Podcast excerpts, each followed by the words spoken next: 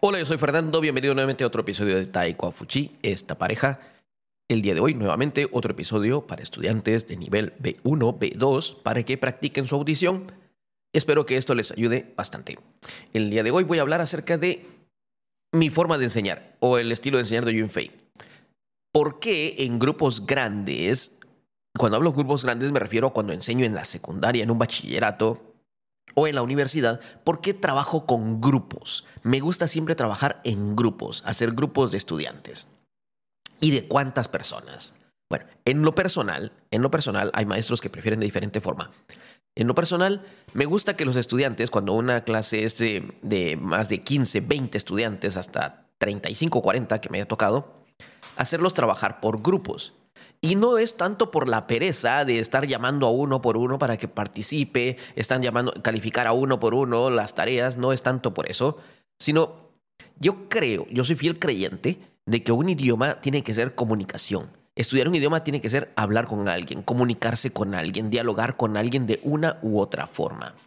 Y prefiero que lo hagan en grupo, porque sé que así que van, van a trabajar entre ellos, si alguien se recuerda de una palabra, otro no se recuerda, le va a ayudar, le va a aconsejar, le va a decir, mira, es esta palabra.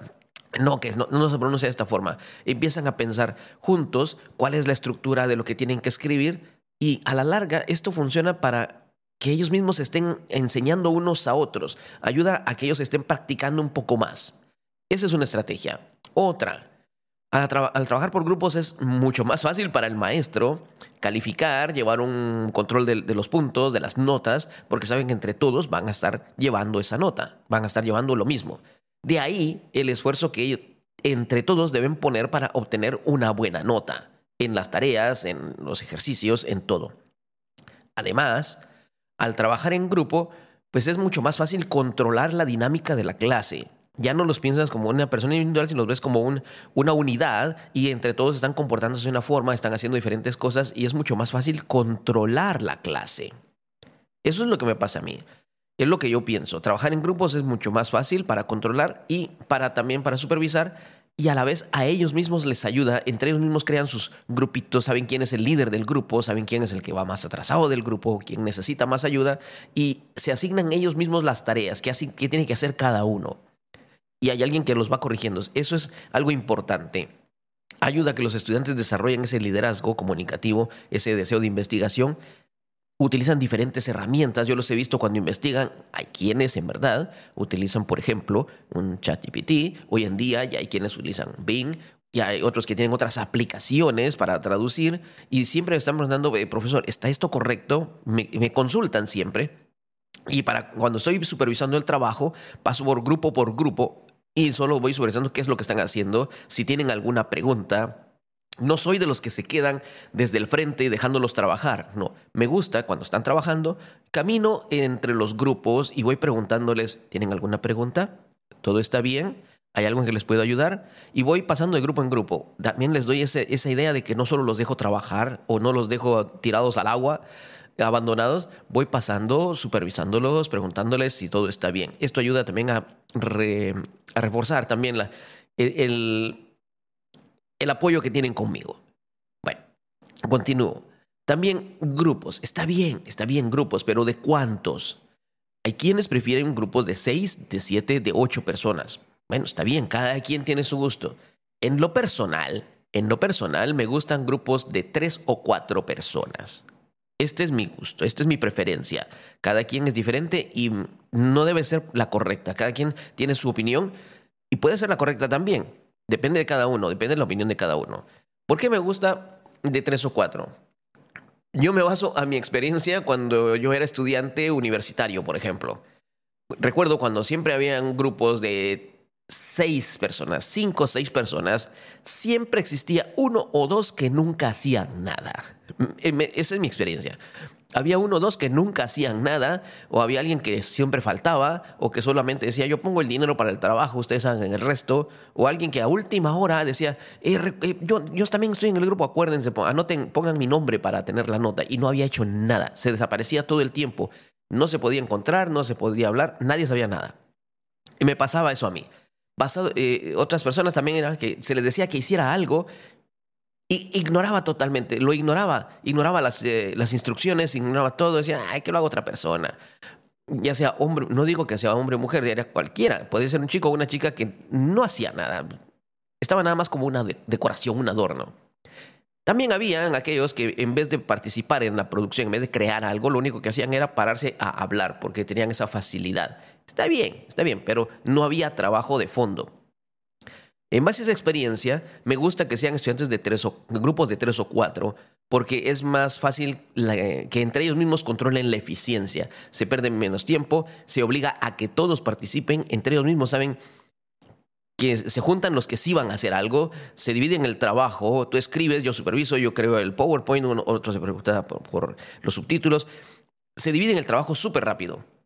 Y lo hacen mucho mejor, lo hacen más eficiente. Lo he visto, yo lo he visto con mis estudiantes. Grupos de tres o de cuatro. Así trabajan todos, todos deben hacer algo. Con uno que no trabaje, afecta a los otros dos y a veces prefieren sacarlo del grupo o simplemente pues hacen otro grupo o solo dos. O le hablan para que se corrija. Lo he visto, ha funcionado. Esa es mi preferencia. El por qué trabajo con grupos de tres o cuatro. ¿Por qué no grupos de dos? Grupos de dos ya sería un poco más estresante para ambos. Con uno que esté enfermo, pues porque siempre sucede alguna eventualidad, pues ya no, ya no, ya no hay grupo, es, es solo una persona. Y si hago grupos de dos en una clase de 40 estudiantes serían 20 grupos. También es demasiado. Eso ya sería demasiado. Tengo una clase donde son casi 40 estudiantes, hicieron grupos de cuatro, hay 10 grupos. Excelente, más fácil de controlar. ¿Demasiados grupos? Tal vez, no lo sé, pero 10 grupos es mucho más fácil y es un aula muy grande. Otra cosa que utilizo cuando se trabaja en grupos, les digo, bueno, ahora si ya están divididos en grupos, identifíquense con un país que habla español. Atención, hablo de un país que habla español, no hablo de ciudades dentro de un país que mucha gente tendría esta preferencia.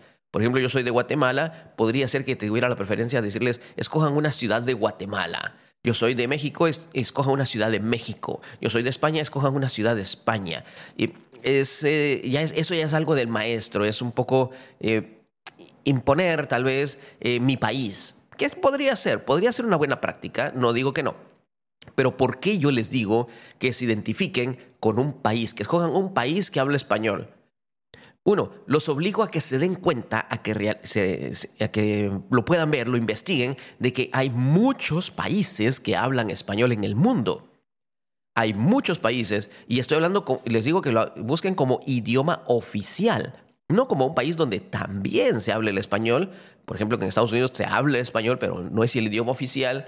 Em, algunos países del norte de África donde se habla español, pero no es el idioma oficial. Entonces les obligo a que busquen países que el idioma oficial o uno de los idiomas oficiales sea español. Buscan países, se dan cuenta qué tan grande es el mundo de hispanohablantes existentes y pueden entonces identificarse, ah, este país. Y ellos buscan países. A veces los buscan porque el nombre es exótico para ellos, recuerden, son taiwaneses. Lo buscan porque el país eh, lo han escuchado, hay alguien famoso. He tenido estudiantes que buscan, se ponen rápido Argentina porque les gusta Messi. Otros dicen Brasil, les digo, no, Brasil habla portugués. Ah, y se dan cuenta, ya aprendieron. Solo con ese detalle de buscar un nombre de grupo, ya aprendieron algo de español. Ya saben, ah, Brasil no habla español. Tendrían la idea tal vez, pero ahora se dan cuenta de que no. Puede ser algo muy sencillo para nosotros como maestros, como nativos, pero para ellos todo esto es nuevo. Recuerda, los estamos mm, metiendo, los estamos haciendo que se involucren, que den sus primeros pasos en el mundo hispanohablante. Y qué mejor que sepan en dónde se habla español. De esta forma, digo, trabajo en grupos. Recuerda, me gustan grupos de tres o cuatro personas para mejor control. Ellos se ayudan entre ellos mismos, tienen ellos un mejor control de las personas que participan y las que no. Y también los obligo a que tengan un, no los obligo, les sugiero que tengan un nombre de grupo que se identifiquen con el nombre de un país hispanohablante, para que conozcan un poco mejor el, eh, el mundo del habla español. Después ya con el nombre del país, pues ya se hacen diferentes ejercicios, ya puedo hacer diferentes cosas, diferentes dinámicas, pero eso no es el tema. El tema es por qué trabajo en grupos. Para mí es mucho más fácil controlar y recuerda, el idioma es comunicación y los ves comunicarse entre ellos mismos, corregirse entre ellos mismos. Yo los he visto que a veces me preguntan, profesor, ¿cuál es la pronunciación de esto? Y tienen dos posibilidades y le digo, no, la de él o la de ella. Tú lo estás pronunciando muy bien. Y entonces dicen, wow, que este es un...